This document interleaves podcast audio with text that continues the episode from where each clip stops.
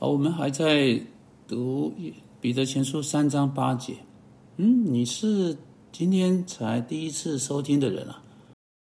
让我回来对我们所在谈的，给你一个很快的扼要概述。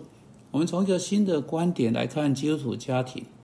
我们不只会以各式各样方式来谈基督徒家庭，我们在这里再一次这么做。我们试着去看顺从是什么意思，它意味着什么？是不是每一件事情都要顺从才行，或者不用等等？我们看着丈夫做头，丈夫能否理解妻子？我们在读彼得前书三章，以佛所说五章，我们很努力的看着这两处的经文。我们说到如何对待妻子，如同易碎的器皿。我们现在谈到第八节。啊，有关婚姻是和谐的，有关作伴关系进入真正的体恤而成长，这些事情也许对你们在听的人非常重要。当当你往前去看到第八节的时候，有一句话也许会对你是很奇怪的：“相爱如弟兄”这句话，我们怎能在婚姻中谈到弟兄情谊呢？我还以为在婚姻中是丈夫与妻子的关系，而不是弟兄的情谊吧？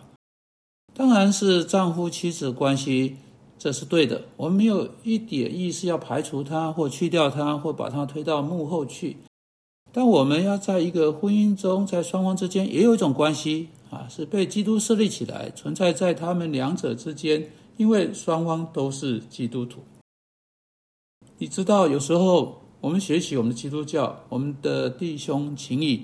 就此而言，我们姐妹的情谊啊，在这里弟兄情谊当然包含两者在内。如同圣经经常这么做，啊，提到一个就是提到两个。有时候我们学习，我们对别人的基督徒关系，包括了除了我们丈夫和妻子之外的所有人。我们在跟我们全部的其他弟兄、全部的其他姐妹的关系上，我们的举止都必须都必须像基督徒弟兄、像基督徒姐妹。但我们对我们结婚的那一位，我们的举止就不用像基督徒弟兄、像基督徒姐妹这样。再没有什么比这个更远离真理的，因为在彼得前书三章八节这里，使之非常清楚，就是在一个婚姻中，不仅仅要能够同心，就是基于对上帝话语的共同标准而来的同意、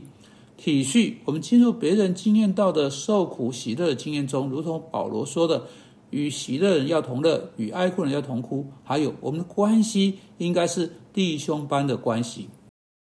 现在，让我们对这点来做点思考啊！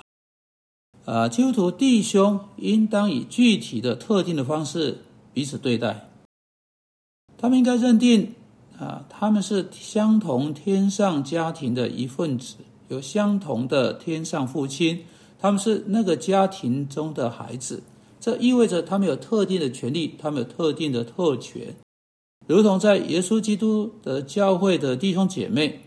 这些应该被认清，这些应该被承认，这些应该要被彼此来发展。换言之，例如在基督里的每一个弟兄都有从上帝来恩赐。我们在那个层级上来看，丈夫和妻子应该有办法承认彼此的恩赐，他们应该在他们的恩赐上彼此鼓励，他们应该。跟彼此分享他们有的恩赐，但他们也应该鼓励他们的恩赐，使用他们的恩赐到更广的层级上面，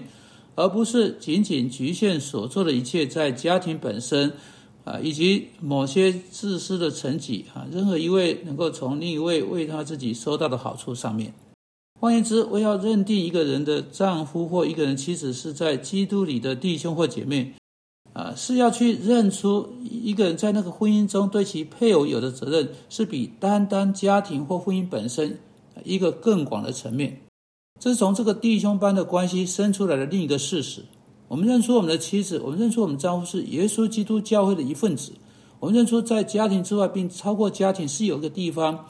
啊，使那个人去使用他的恩赐。因此，妻子就不能以一种方式自私到要求她的丈夫只独独的花。他的时间在家庭中，丈夫也不能那样自私，要求他的妻子花他全部的时间在他们家中为他们自己做他们的事情，而不要求在耶稣基督的教会中任何事情或做任何事情，在家庭之外跟别人分享他们的恩赐。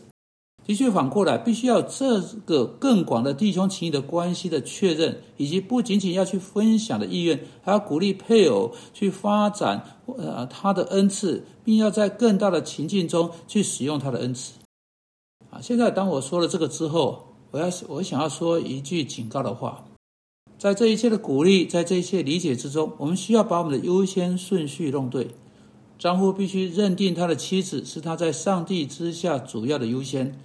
妻子要认定他在上帝之下的主要优先是她的丈夫，孩子是第二位，他们的工作是第三位。这也意味着，甚至有时在教会中的工作，对一个人丈夫、一个人妻子而言，也需要处于次要地位。在我所说的全部啊，都要对此有了解才行。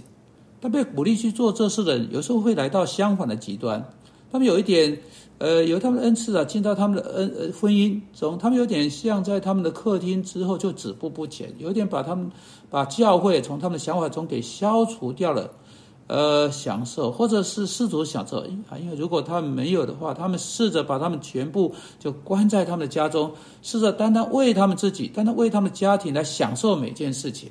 这是一个悲剧性错误。你的妻子、你的丈夫是基督身体的一部分，他们必须跟你以及跟他们所属的某个地方啊的某个地方教会的会众，基督身体的其余部分分享弟兄情谊、姐妹情谊。因此，在这里相爱如弟兄，也是正式承认那个事实。但这也认清啊，丈夫和妻子在生命中的每个关系中，必须这样彼此对待的这个事实。他们不仅仅是丈夫和妻子，他们是基督徒，他们是上帝的儿女，他们有一个共同的主，他们一定不可以忘记这点。当他回到家中，他不能。呃，肆无忌惮，他不可以放下，他必须要支撑其他基督徒弟兄、基督徒姐妹的这个标准。他们提供给其他人的体贴，必须跟他们提供给彼此的体贴相同，相同的关切，在每个地方啊，在每个其他方面都一样。因此，我要请你们做这个，丈夫和妻子，请坐下来，好好清点一下啊，对其他基督徒成为弟兄或姐妹，对你真正意味着什么？在你全部研究圣经，呃，上帝的话语，什么是你的呃全部理解？做个弟兄，做姐妹，到底意味着是是意味着什么？如果你从未做过这个，你好好坐下来，开始这么做，这是相当好的。你拿出笔和纸来，开始写下，你知道在圣经中做个弟兄或做个姐妹是什么意思？举例来说，你你你就打开啊书信，或者你想要拿一本经文汇编，查一下彼此。啊，彼此这个字，你就有许多关系可以发展出来啊！不是所有关系，但有许多关系，你可可能会想想要看看，照着圣经做一个弟兄或做一个姐妹意味着什么？呃，接着了哈，你就呃，你就问你自己：我要如何才能跟我的丈夫发展同样的关系？我要如何才能跟我的妻子发展同样的关系？我不认，我认为你不仅仅会发现这个呃，这个充满了很多的新的资讯，还会使你大开眼界。我认为你会发现，在你基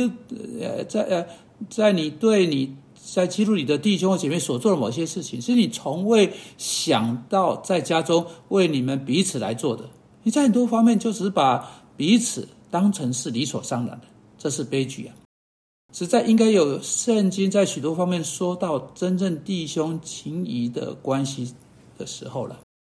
主啊，求你帮助丈夫和妻子也能成为弟兄和姐妹。我们奉基督耶稣的名祷告，阿门。